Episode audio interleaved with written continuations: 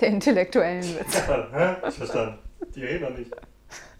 Fragt die Tante. Hilfst du auch immer schön deiner Mutter? Sagt der Kleine. Klar, ich muss immer die Silberlöffel zählen, wenn du gegangen bist.